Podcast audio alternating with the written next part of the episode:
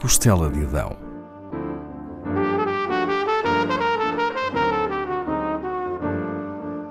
Com Paula Castelar.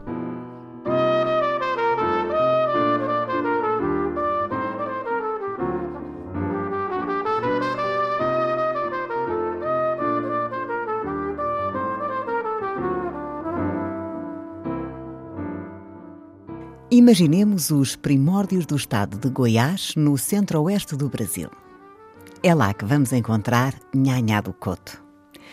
Os chamados bandeirantes, homens intrépidos que desbravavam o interior do Brasil em grandes expedições desde fins do século XVII, tinham encontrado finalmente o cobiçado ouro.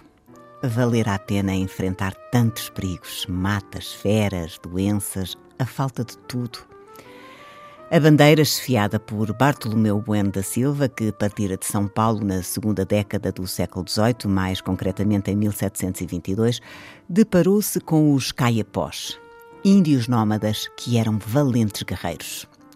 Consta que, para dominar os índios, Bartolomeu ateou fogo ao álcool, dizendo que esse líquido transparente era água.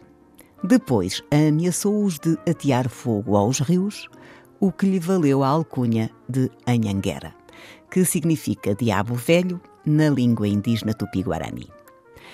Nessa região, nas margens do Rio Vermelho, surgiu uma nova povoação com o nome de Vila Boa. Aí se instalaram os homens que vinham para o garimpo e escravos e escravas que os acompanhavam. Mais tarde, o ouro acabaria por se extinguir, mas as aldeias permaneceriam. Vila Boa seria elevada à categoria de cidade com o nome de Goiás, hoje conhecida também por Goiás Velho. A sua economia deixaria de estar centrada na exploração do ouro, tornando-se apenas uma economia de subsistência. Esta exposição inicial teve como objetivo apresentar a região de grande diversidade étnica e cultural, onde decorreu parte da vida daquela que ficou conhecida como Nhanhá do Coto.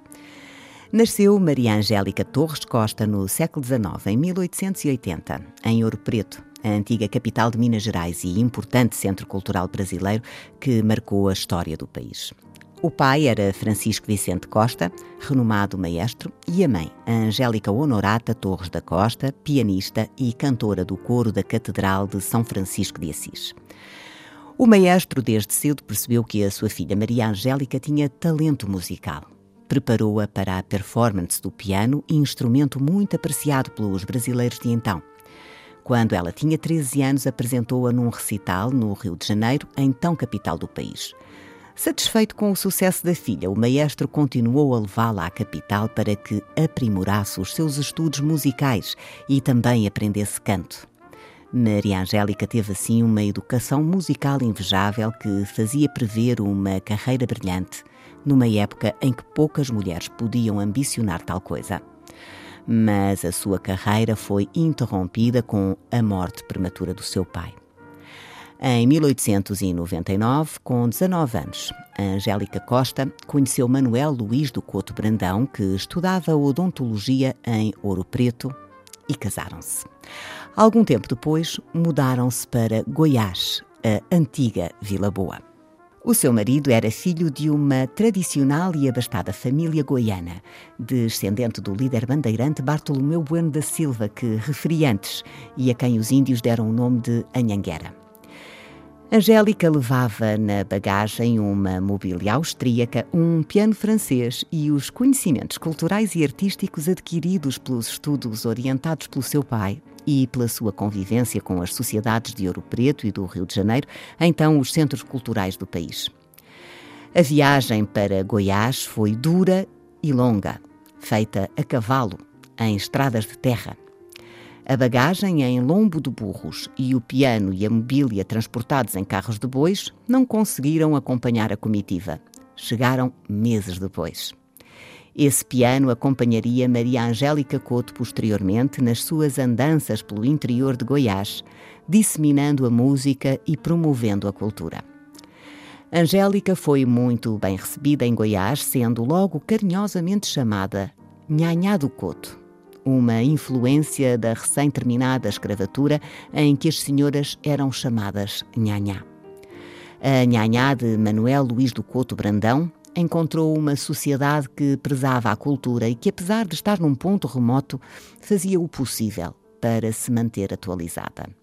Os homens estudavam fora, nos grandes centros, e as mulheres eram instruídas em escolas especiais para elas. Também frequentavam o gabinete literário e os saraus familiares. Nhanhá do Couto depressa assumiu a liderança dos movimentos culturais, que conciliava com a sua vida doméstica. Segundo ela, uma mulher para ser feliz devia saber parar a execução de uma sonata de Beethoven para ir temperar o caldo na cozinha. Realizava encontros literários e musicais, encomendando do estrangeiro partituras e livros recém-lançados e abrindo também a sua casa para apresentações folclóricas nativas. Dirigia igualmente peças teatrais. O marido, bom desenhador, era o cenógrafo. Criou ainda movimentos de ação social, como o de ajuda aos flagelados da Primeira Guerra. Por esse, teve o reconhecimento do rei da Bélgica, que a agraciou com uma medalha. Quando o seu marido criou o clube masculino carnavalesco O Democrata, que tinha o objetivo de festejar o carnaval e promover ações sociais durante o ano, ela criou o Caravana Smart. Era um clube feminino, criado com o mesmo intuito. Nhanhá ensinou piano a muitas jovens e criou uma verdadeira escola do instrumento cujos frutos ainda hoje se observam. Nhanhá do Couto difundiu a arte e a cultura e lutou pela criação de uma escola de música em Goiás. Em 1914, com a chegada do cinema mudo a Goiás, criou uma orquestra para acompanhar ao vivo os filmes.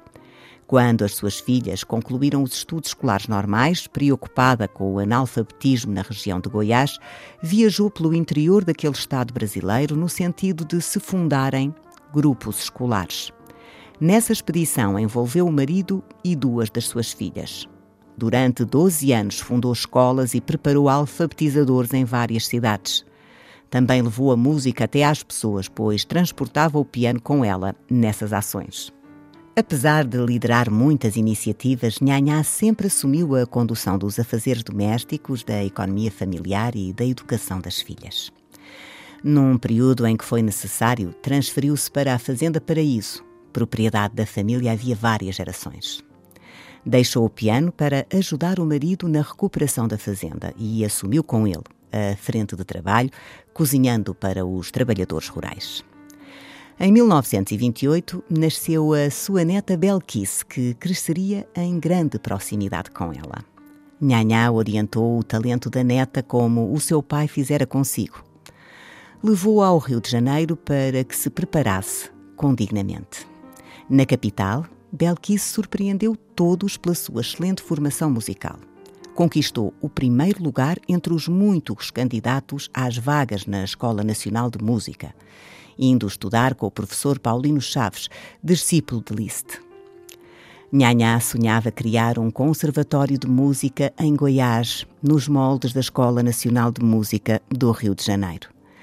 Acreditava na música como elemento de congregação social e lapidador do espírito humano.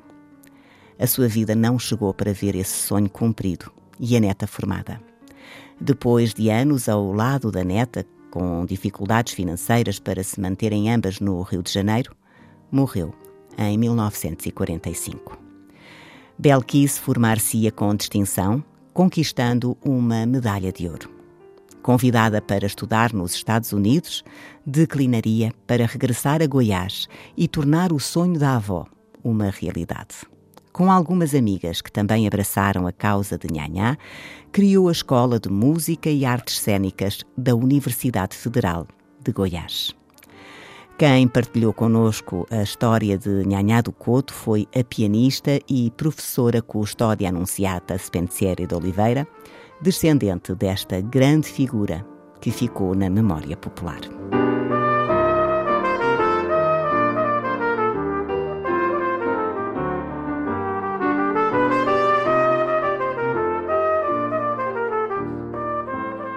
Costela de Adão, com Paula Castelar.